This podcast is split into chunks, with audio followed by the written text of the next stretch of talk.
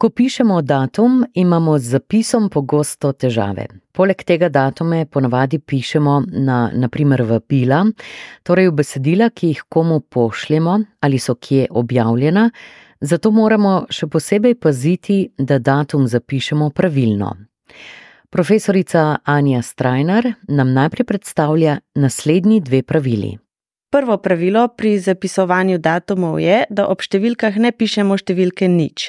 Torej, naprimer za 5. april ne pišemo nič 5, nič 4, temveč samo 5 in 4. Tega pravila ne upoštevamo samo pri določenih obrazcih, ki od nas zahtevajo, da zapolnimo vsa polja. Drugo pravilo pri zapisovanju datumov pa je, da za piko naredimo presledek, torej 16 pika presledek, 8 pika presledek 2024. Za letom pike ne pišemo, razen če je letnica na koncu povedi. Torej, datume načeloma zapisujemo brez ničel in s presledki za pikami. Ponovimo še enkrat. Datum zapisujemo brez urivanja ničel in s presledki za pikami. Zakaj se ponavadi motimo? Če je dan v mesecu ali mesec v letu enomestno število, pred njega radi vrivamo ničle, ker se nam zdi, da tam nekaj manjka. Ampak brez skrbi nič ne manjka, zato le brez ničel v datumu.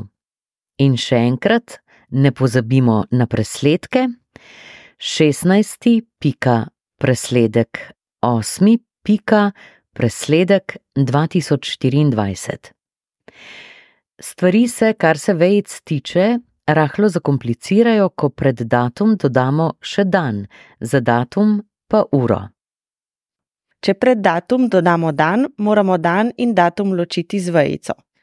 V ponedeljek vejica presledek, 22 pika presledek, 2 pika presledek, 2024. Zakaj je tukaj vejica? V bistvu bi lahko rekli, zabava bo v ponedeljek. Če pa želimo ta ponedeljek točneje definirati, ker je ponedeljkov pač več, dodatno informacijo dodamo za vejico, torej v ponedeljek vejca 22, pika presledek 2, pika presledek 2024. Datum, kadar ob njem zapišemo tudi dan v tednu, moramo od nadrejenega stavka ločiti z vejicama, saj gre za vrinjeno podredje. Prodajalna bo v ponedeljek, vejca, 11. pika presledek, 2. pika presledek 2024 odprta in nadaljujemo stavek. In če še malo zakompliciramo stvari in želimo dodati uro, uro bomo dodali za datum, torej na konec. Ker smo dan točneje definirali z datumom, moramo to informacijo, torej datum, ker je le dodatna informacija, ločiti tudi od ure, torej tudi z vejico. V ponedeljek, vejca 22.2.2024, vejca ob sedmih. Če ponedeljka ne bi točneje definirali z datumom, bi rekli samo v ponedeljek ob sedmih, torej brez vejce. Ker pa dodamo točnejšo informacijo, datum, ga na obeh straneh ločimo od ostalih informacij. Pogosta napaka je torej tudi v zapisu ure. Ponovimo primer še enkrat. V ponedeljek vejca 12. pika presledek 2. pika presledek 2024 vejca ob sedmih. Anja Strajner še dodaja. Čeprav gre za precej banalno stvar, moramo pri zapisovanju datumov torej kar precej paziti na ločila in presledke. Ponovimo pravila še enkrat in dodajmo še nekaj dejstev glede zapisovanja datuma. Ničel pri dnevu in mesecu ne pišemo.